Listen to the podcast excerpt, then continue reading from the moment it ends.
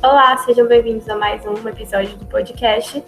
E no episódio de hoje eu trouxe dois convidados muito especiais. O primeiro é o Antônio, ele foi meu professor no ensino médio, e a Vitória, que foi uma pessoa que ele pôde estar me apresentando. E eu acredito que o debate de hoje vai ser muito importante para todos nós. Agora eles vão se apresentar um pouquinho para vocês entenderem quem eles são.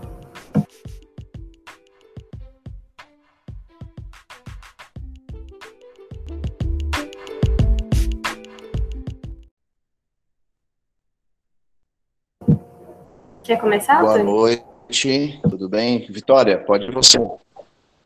Não, pode ser a Vitória. Vamos primeiro. pode ser a Vitória. Obrigada, Antônio. Boa noite. É, primeiro agradeço o convite, Giovana, e o Antônio também, que me convidou.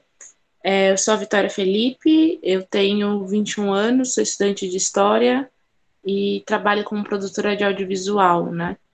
E sou uma militante aí dos movimentos sociais, é, sempre próxima das pautas é, de gênero e atuo também no movimento negro.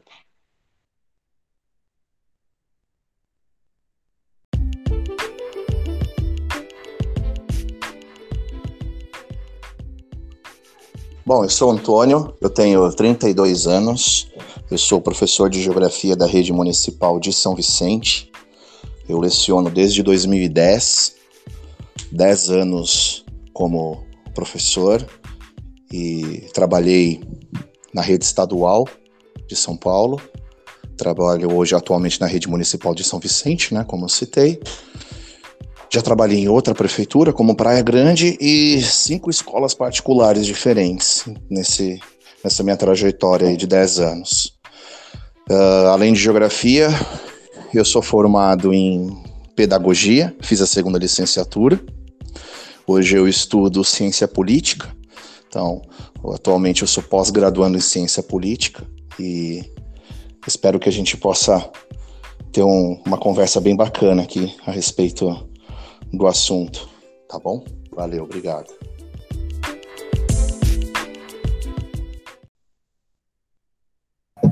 Hoje a gente vai debater um pouquinho sobre como o nosso sistema de educação pode perpetuar as desigualdades, é, principalmente as de gênero, mas todas em geral.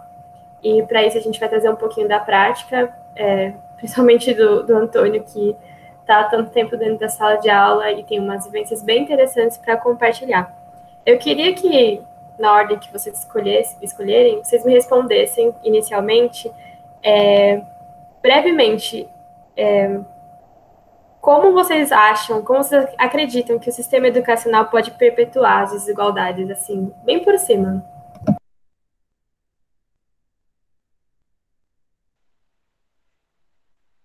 Bom, é, a escola, ela, ela pode. A escola é formada por pessoas, né?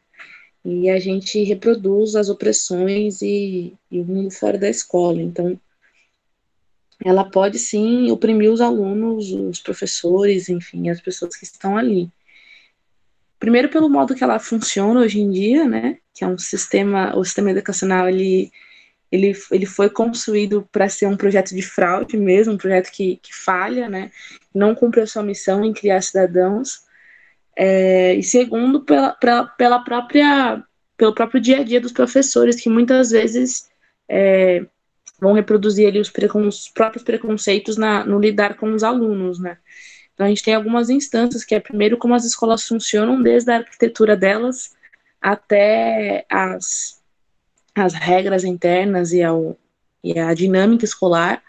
É, tem a questão das, das legislações também do material didático, que no uso de uma palavra, no uso de uma imagem, pode estar tá, é, reproduzindo preconceitos, e também nas pessoas que estão ali, desde as pessoas que trabalham é, na limpeza da escola, os professores, enfim, a secretaria, que no dia a dia com os alunos podem reproduzir esse preconceito, né? Então a gente tem que sempre estar tá pensando também na formação dessas pessoas, na formação dos professores e, e, tornar a escola um lugar da comunidade também, né? Acho que esse é um, um bom jeito de a gente tornar um ambiente mais acolhedor para todo mundo que está ali. É ótima essa pergunta, né? é, como que a educação ela pode oprimir os alunos. Bom, é, eu quero trazer sempre assim uma vivência da prática. Acho que isso é importante a gente trazer para essa questão prática, né?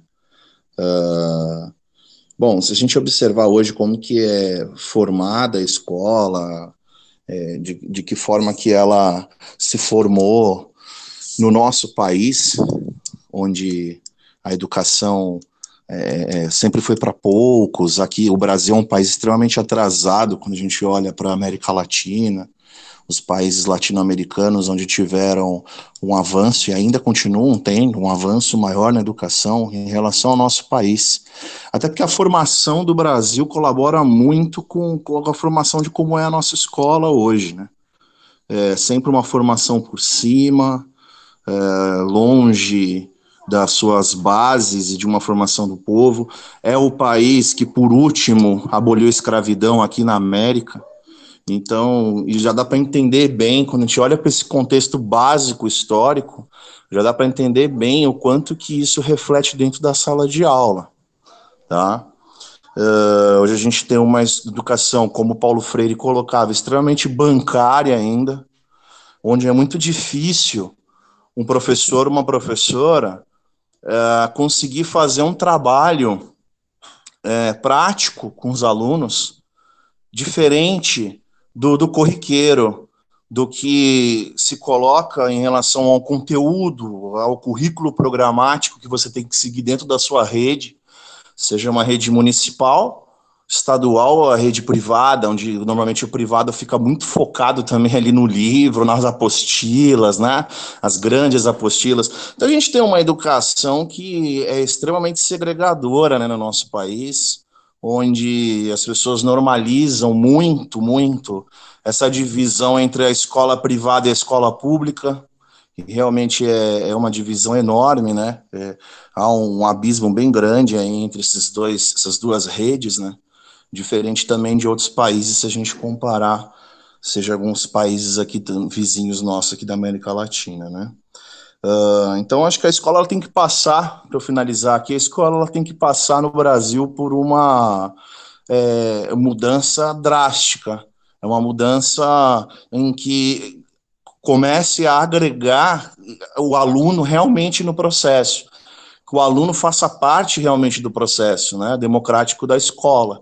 E não é inventar a roda, né? Não é, não é inventar a roda, é ah, o que, que a gente faz agora? Eu sempre falo isso na sala dos professores, né, em reuniões que a gente participa da educação, uh, em que não é inventar a roda. A gente tem alguns países com exemplos assim sensacionais. No próprio país, próprio Brasil, a gente tem exemplos de escolas públicas que tentaram mudar um pouco o formato e fazer com que a parte social, a socialização realmente democrática da base da escola, que é o aluno, ele entre nessa participação mesmo na, na prática do dia a dia da escola. Isso é possível. Existem modelos de alguns países também que podem ser muito bem assim olhados, observados, adaptados e trazidos para o Brasil. Então, finalizando, é, é, o que acontece no Brasil é um projeto é um projeto, tá? É um projeto de escola extremamente segregadora. Nossa, é, vocês estavam falando e eu estava aqui lembrando que a gente, dentro da, da, disciplina de psicologia escolar, a gente teve um enfoque muito grande nisso, né? Sobre uma das questões da aprendizagem, do desenvolvimento dos alunos, muitas vezes tá por essa questão de não ter a participação do aluno, de não ser uma aprendizagem não só significativa, mas democrática, né? E aí, como pensando assim, como tudo é, é um processo, né? Assim, tudo na história é um processo, são sequências de fatos, são é, pequenos estímulos que vão gerando consequências. E nesse semestre a gente teve o ano inteiro, na realidade, com essa professora, a gente teve essas reflexões e no último, um dos últimos dias a gente teve um problema muito grande na, com a turma, com essa professora, porque a gente estava super empenhada em trazer esse lado democrático para a sala de aula e a gente acabou tendo um problema justamente com essa professora. E no fim todo mundo acabou rindo até ela e ela trouxe essa reflexão sobre até mesmo ela tendo esse discurso, o quanto que, tipo, isso é tão estrutural, às vezes, na gente, que a gente não percebe que, por mais que a gente queira fazer a diferença, a gente acaba reproduzindo certas formas de opressão.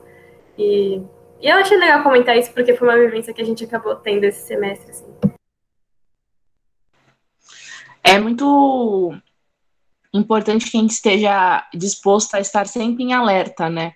Ah, o mundo ele funciona há muito tempo de forma machista, né? O patriarcado está aí operando muito bem em nossas cabeças e nos nossos corpos. Então, para a gente conseguir vencer é, isso, a gente tem que estar o tempo inteiro em alerta, né? E revendo os nossos conceitos, nossas falas, os nossos comportamentos. E a gente, enquanto professor, quando a gente está na sala de aula, tem que tomar muito cuidado com isso, né? E também é necessário que a formação dos professores também é, levante esse debate, né? Levante esse debate, porque é, a gente tem uma responsabilidade quando a gente está na frente da sala de aula, né? E o diretor também tem quando está ali conduzindo uma escola, enfim. Seja de reproduzir racismo, seja em reproduzir machismo, enfim. Então, e é, é bem comum, né, que aconteça não só na, na escola é, básica, mas no ensino superior também, assim.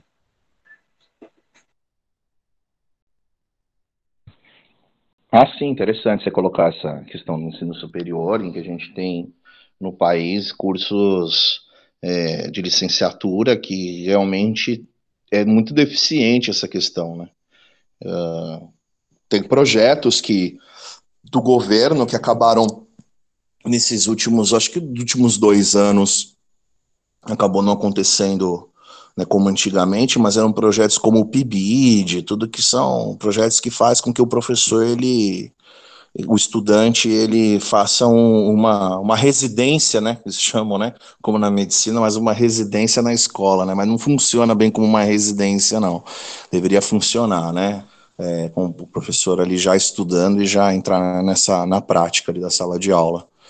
E, mas hoje precisa, precisa ser revisto tudo, a, a, a, licenciatura, os cursos de licenciatura. Eu acho que é importante professores que dão certo, que fazem trabalhos diferentes em sala de aula, serem valorizados, entendeu? Criar um mecanismo para que isso seja, né, aconteça. E hoje a gente tem uma educação que é muito, é muito assim, o professor, é, muita gente faz milagre, né, com a educação. Né? Como a gente também tem maus profissionais, como em qualquer área, qualquer, qualquer profissão a gente também tem, mas é, a falta de, de, de, incentivo, de um olhar pedagógico diferente. Quando você fala de pedagogia, você vai discutir um PPP nas escolas, que é o projeto político-pedagógico, né, todo o plano, o programa político da escola, é, a gente encontra resistência. As pessoas não sabem nem o que fazer, encaram às vezes com um algo apenas burocrático, né? Apenas o que tá, o que eu preciso entregar para a Secretaria de Educação, tá? E isso cabe em todas as redes, particular também, né? Rede pública, rede particular.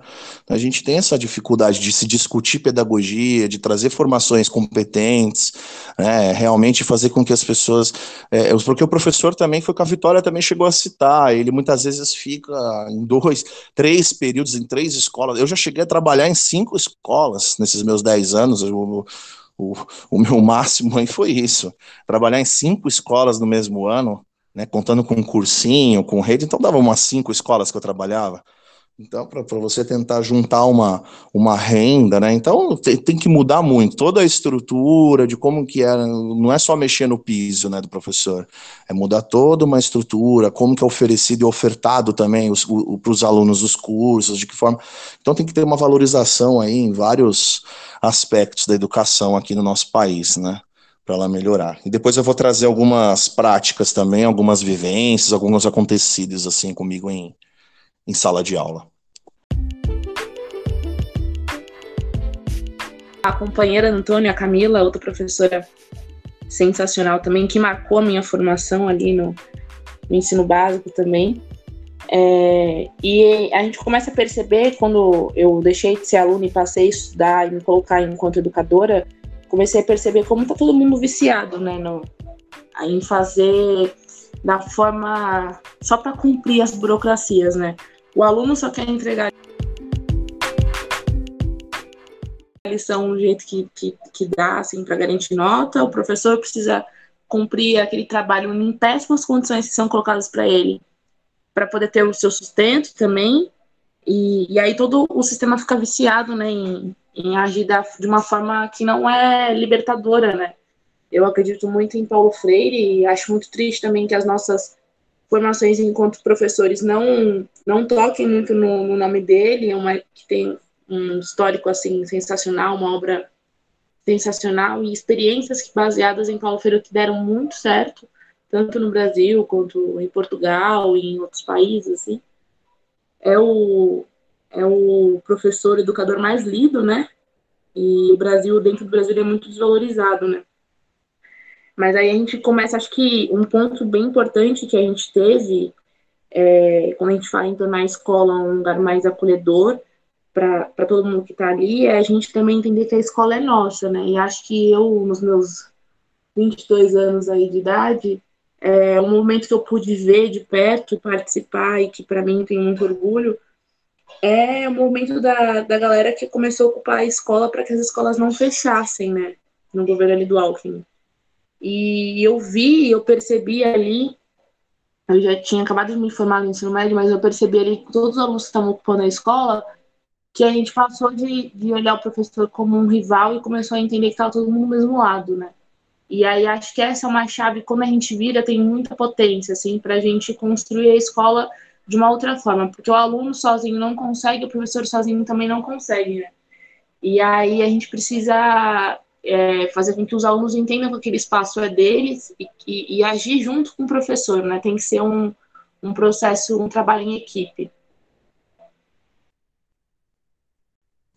Nossa, legal você citar a época da, das ocupações de escola. Nossa, foi aquilo ali e tem que ser mais falado, mais lembrado, né? Mais discutido porque foi um marco sensacional, né? Tô até tentando me recordar aqui que ano que foi, mas mostrando que realmente a escola e agora eu tenho observado também agora durante esse período agora de isolamento social e o fechamento das escolas, esse período dessa crise sanitária que a gente vive, em que as pessoas têm enxergado diferente a escola e e, e o sistema presencial, né, essa maneira presencial, algo que era discutido. Até pouco tempo a gente tinha grupos sociais do nosso país, classe média e tal, falando sobre homeschooling, né? falando dessa questão de eh, ter aula à distância ou ter aula em casa com os pais, e você pode ver que isso aí acabou até caindo, né? Caindo por terra aí por conta desse do, do, das pessoas precisaram sentir, né, a importância da escola, porque a escola também é o contato do aluno e tal, e eu valorizo bastante isso, né, e achei legal também a Vitória colocar que a gente não vai sozinho, não adianta só os, os professores, os alunos, a gente precisa de, de, um, de um conjunto ali, e, e creio que, eu sou otimista, eu creio que dá esperançoso, que, que conversa estava muito boa e o professor Antônio e a Vitória ainda tem bastante coisa legal para trazer sobre a prática dentro da sala de aula, é, eu acabei tendo que cortar em duas partes. E essa foi a primeira parte da nossa conversa sobre como a educação pode se tornar uma ferramenta de reprodução de desigualdades. E eu espero que vocês estejam aqui na próxima semana para poder assistir a segunda parte. Gratidão!